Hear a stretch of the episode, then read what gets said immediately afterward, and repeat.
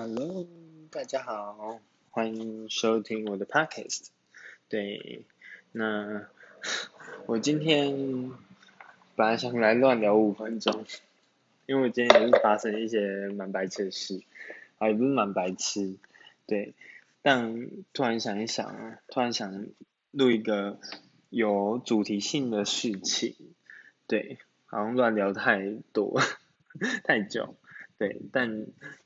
我前面还是要乱聊一下，就是我今天的事。我今天去考了笔试，对，就是考了驾照的驾照的笔试。那我我当然过了啦，九二点五，对，就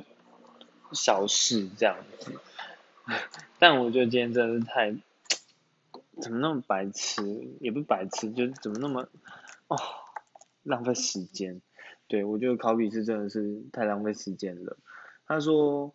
因为我虽然是在雾峰驾训班，可是因为这间驾训班它就是要，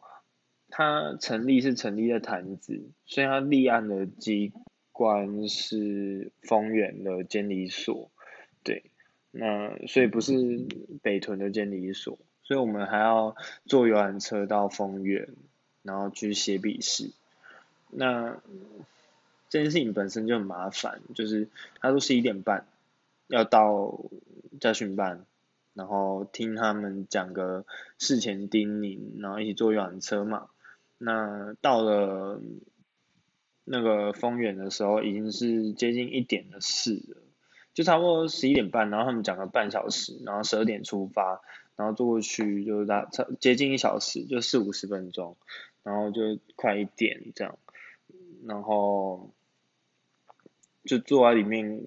干等苦等，等好久，就等了等到快两点才换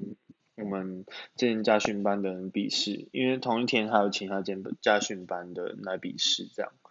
那对，就是等了将近两小时才换我们，然后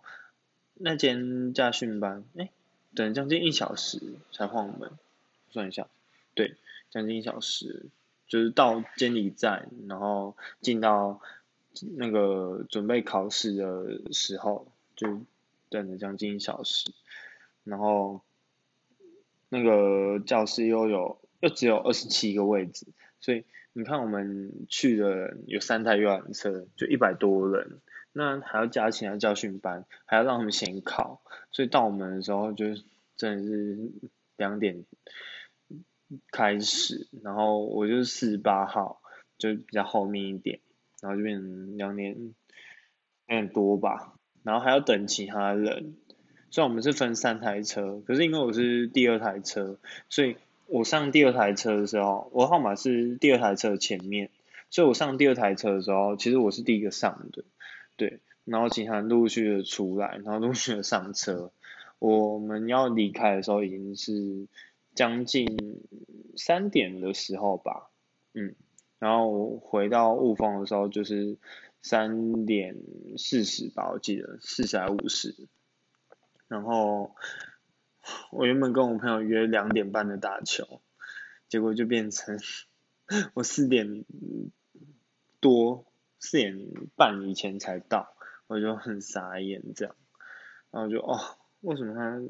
过程那种。繁复繁杂，那嗯就很麻烦，就是啊。然后我今天就是这样子结束了笔试，我明天还有倒考、常考跟倒考啊，真自己加油，加油！也希望大家可以给我个加油，对。好，那今天的虾事其实就到这边，哎，刚好五分钟，成功的乱聊五分钟了，赞！但我今天就是有一件事情要跟大家 讨论或分享，对，其实我今天真的本来只想乱聊五分钟，赶快睡觉，但因为收到一个朋友的回馈说，很期待我就是论述关于父权主义的看法，嗯，但我自己没有 要讲父权主义。我自己要讲的是另外一件事，对，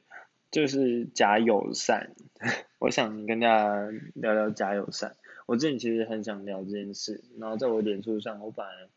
有打了一篇，可是最后没有送出。我觉得不知道怎么讲，说不出怪，对，就有一个感觉不太想送这样。然后，反正我就是要来讲讲什么是假友善，就不知道对大家大家对这个词有没有什么看法或是印象。那我没印象也没关系，假友善就是照字面意思讲，或顾名思义，它就是很假的友善，假装友善的态度。那很常出现在我们对待，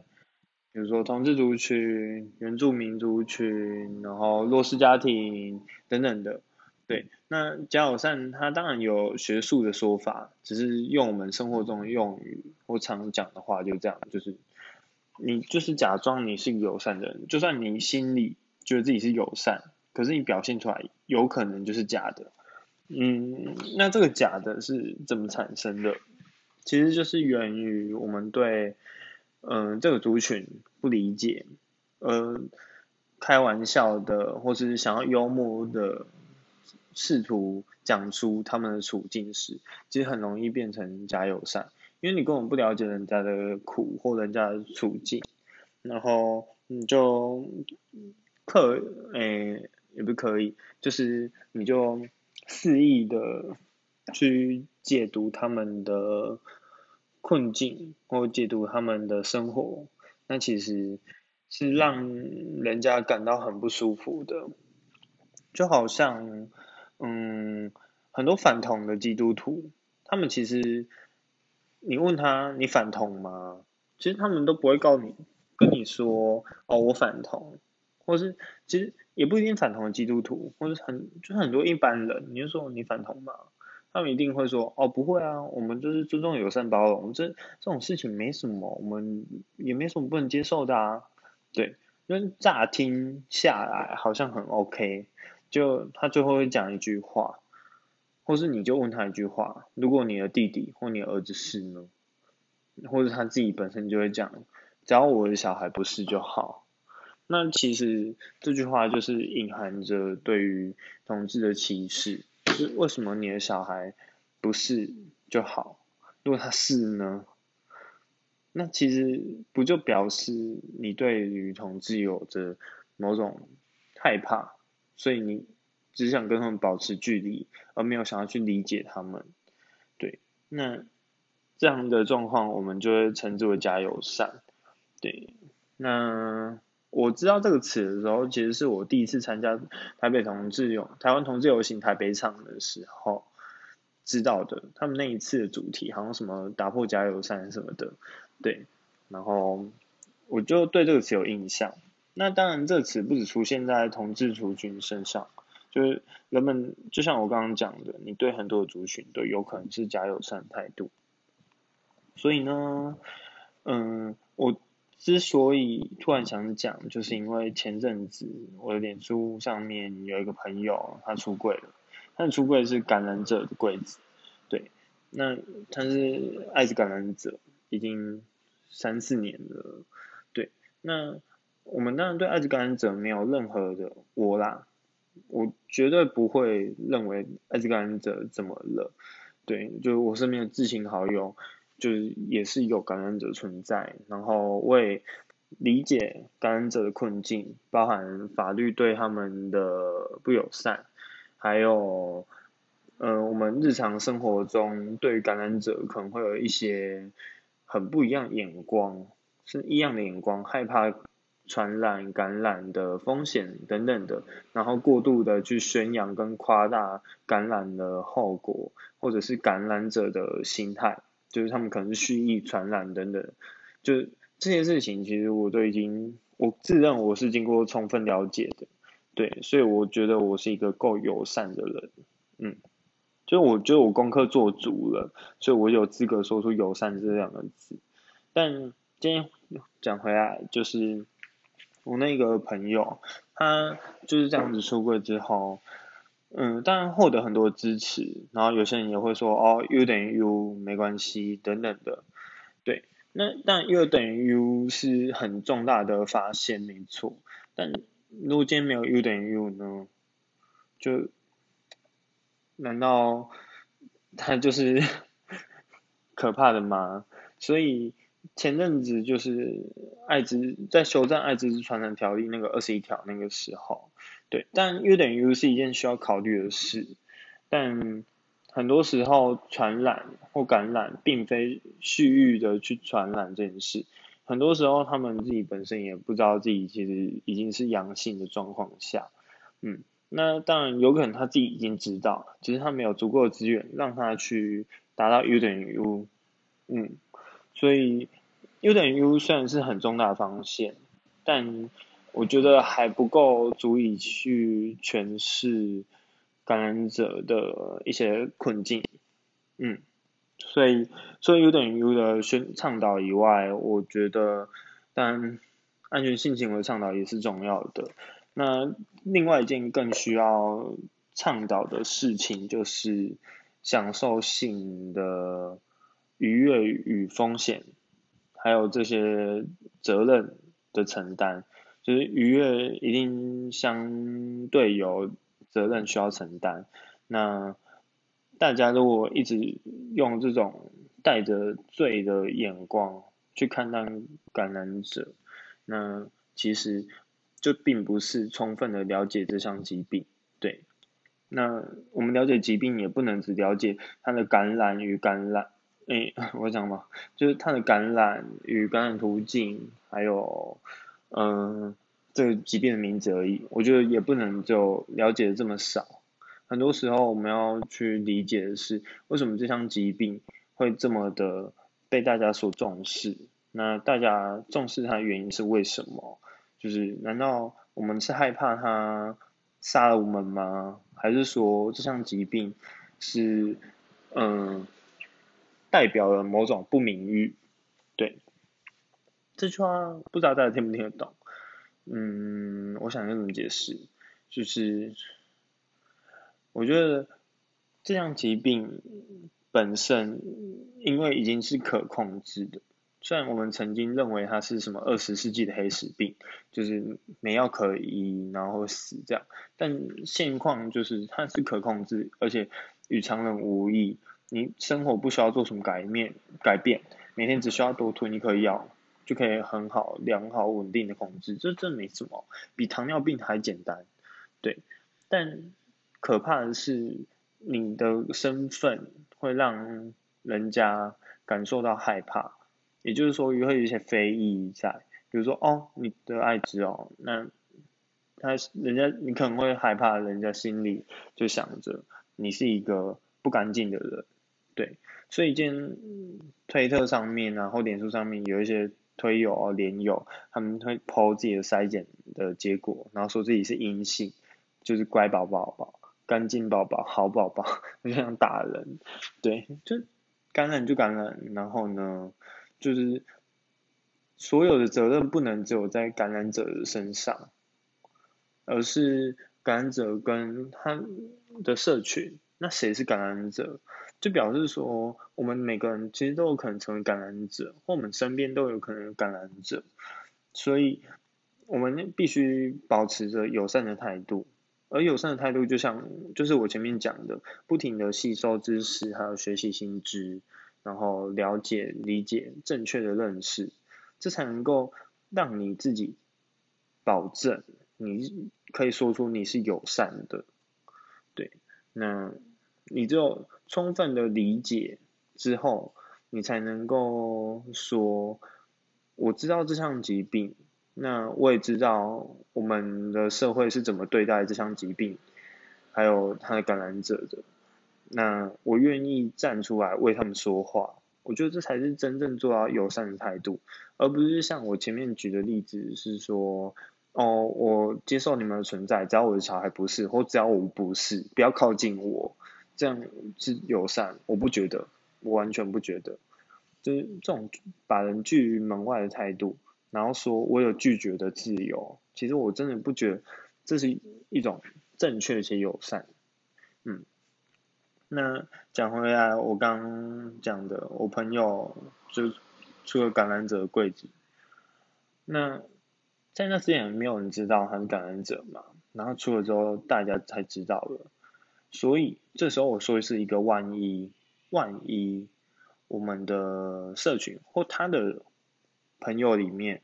有人已经表达了对于感染者的不友善事，那在他出柜以前，那些都是各种攻击，或者是对他而言都是一种莫大的负担，然后在他听到之后，都会对他的生活造成极大的不舒服。对，那你可以去检讨说，活该。他得了艾滋，那没人叫他得艾滋，那这些话也不是我们，就讲出这些话是我们的自由，我们可以选择讨厌或拒绝，但这时候你就要知道一件事，他是你的朋友，对，好，今天他可能只是跟你是普通朋友，所以你说得出这句话，但如果今天出的贵的是你的至亲好友呢，就好像很多爸爸妈妈。听到自己的小孩是同志时，他们的震惊，他们不能接受、难过，然后气愤，就是这些反应，就是源于源于他们的假友善呢。他们自诩自己是开放、友善、包容的人，但却没有做出任何试图理解，然后正确认识的态度跟行为，所以。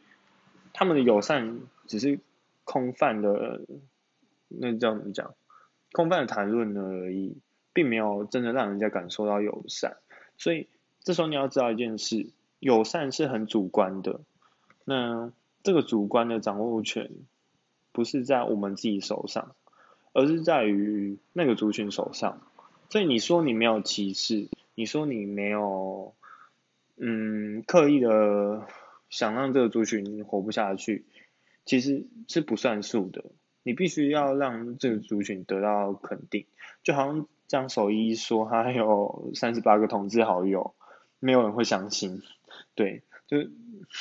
谁想要当张守一的好朋友啊？更何况是 gay，就不可能当他好朋友。好，就算真有好了，那也不是社群的声音。所以我要讲的就是，我们该如何去避免自己是加油站的状况。其实就是不停的吸收新知，然后不停的靠近社群。我们的社群想传达出什么？那我说社群不是假新闻社群哦，而是你自己要能够，嗯，比如说泛绿的人好了。他们其实也不能只接受三明治，就是三立、民视、自由时报，对他们其实也该看一点别的啊。那如果你只有看自己同温层里的东西，其实不算新知，但同温层里的东西一定可以帮助你发展出其他的关注的事情，或了解到其他的事，嗯。就好像说同志游行里面，你会看到，比如说废核废核的人跑来说，哦，我挺同我废核，然后，呃，妇女薪资，他们是做妇女的，但他们也会挺同志，所以出现在同同志游行上面。那你会看到同志游行还会出现什么流浪猫狗的协会啊，诸如此类的，然后护树团体这种，反正就是各种。就是社会议题都会串在一起，所以这些这种互相合作，其实除了增加曝光度以外，也是各个组织之间的合作。那这样合作其实也能够让不同社群的人有连结，然后重新的去认识新的知识。那从这些新的知识里面培养出友善。那为什么我们需要友善？就像就是我刚刚讲的，我们其实不知道我们身边的人他们的状况是什么，我们不能预设他们每个人都跟你一样，或是跟大多数人像个一般人一样，在他们出柜以前，就是说出他们秘密以前，我们如果只是把它当成一般人看待，其实就是磨灭了他的独特性，对。那当然也不是说要把他当成多独特的人来看待，对，应该说要把一个人当很多独特，他要他是要多么独特，每个人都那么独特，那我们该怎么办？就是我前面讲的，活到老学到老，就是你要不停的吸收新知，然后不停的去认识，这样才能够拓展你的多元度跟包容度，那才能够有资格说出友善这两个字，对，而不是很空口说白话的友善，然后一直说出让人翻白眼的鬼话，对，就。很常这样子，我相信大家生活中应该都会听到这种，就是比如一些异男，对不对？我相信你们从异男口中听到很多翻白眼话，对我就不多说了，这种话听了只会让我焦虑症发作。对，那我今天之所以特别录这一集，就是我当初看了我朋友的出柜史。我就有感而发，就是我们其实生活中就该去讨论这些事，然后不停的去讨论友善。那讨论友善这件事，就是帮助我们可以更加的融洽，或活在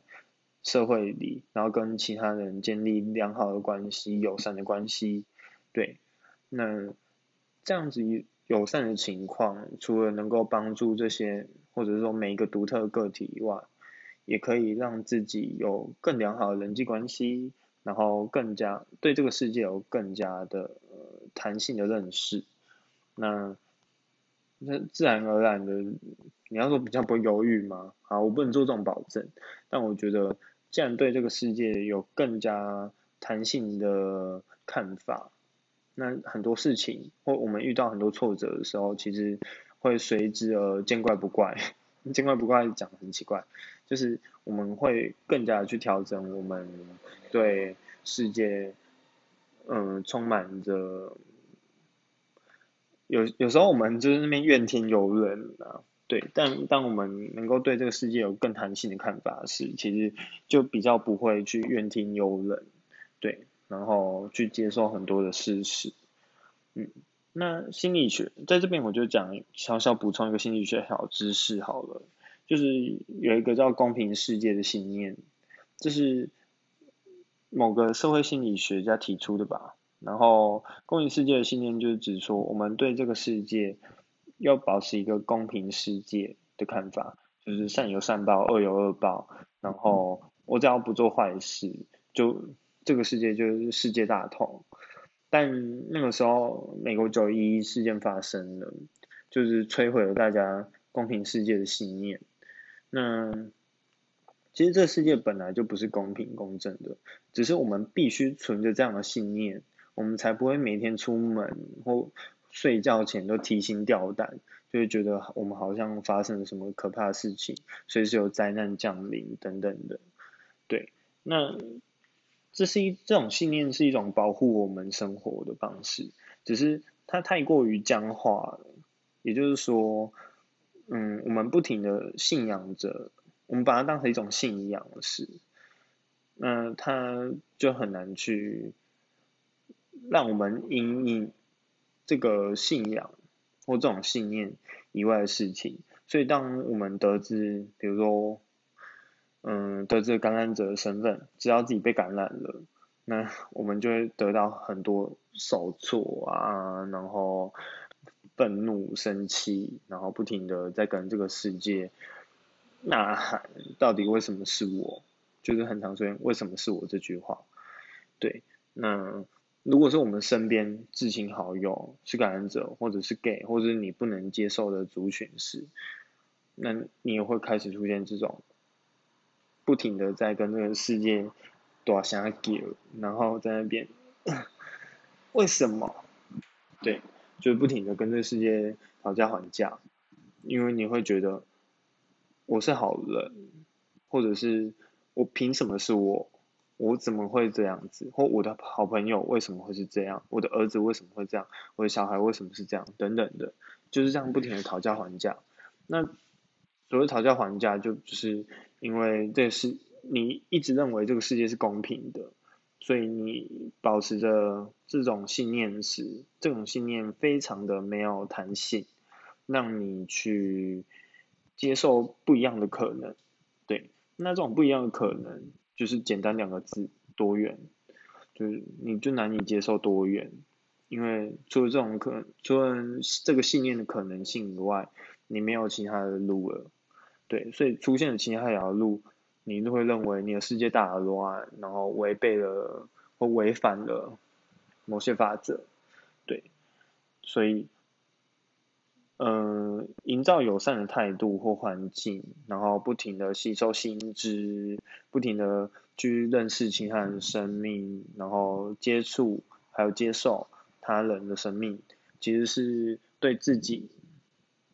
是一个非常好的方式，呃，应该说爱自己的方式。对，那既然可以爱自己，也可以开始爱别人，那这个世界就会有更多。更多元的存在，那这种多元的存在就创造了更多的弹性，也就是说，我们可以看到每个人更独特的一面，对，而不会每个人都是活得像一般人一样，对。那这么多元的环境下，我们可以看到，我觉得就是女性主义啊，或者是说我们当代的人很信仰的一件事，就是多元的美，对。所以重视多元价值或宣扬多元的重要性，其实就在这。嗯，不知道我今天这样的说法，大家如何？就是有什么样的看法呢？或者能不能接受啦？我自己觉得，哎，我今天的讲的状况其实算讲的还行，对，只是还是一样有点漏漏的，对，但我我觉得我不停的把它收。就是收线，所以应该有讲在一个主轴上，对，然后也不停的重复重点，所以不知道讲的状况如何，就如果大家觉得还是太冗长的话，就是也欢迎跟我回馈一下。那我觉得我讲的还行的话，也是欢迎留下一些意见跟我一起交流。嗯，对，那我今天 podcast 就先录到这边喽，然后希望明天的驾照考试倒考。场考都可以顺利，然后拿到驾照，开始练习开车呀。好，那这边跟说声拜拜喽。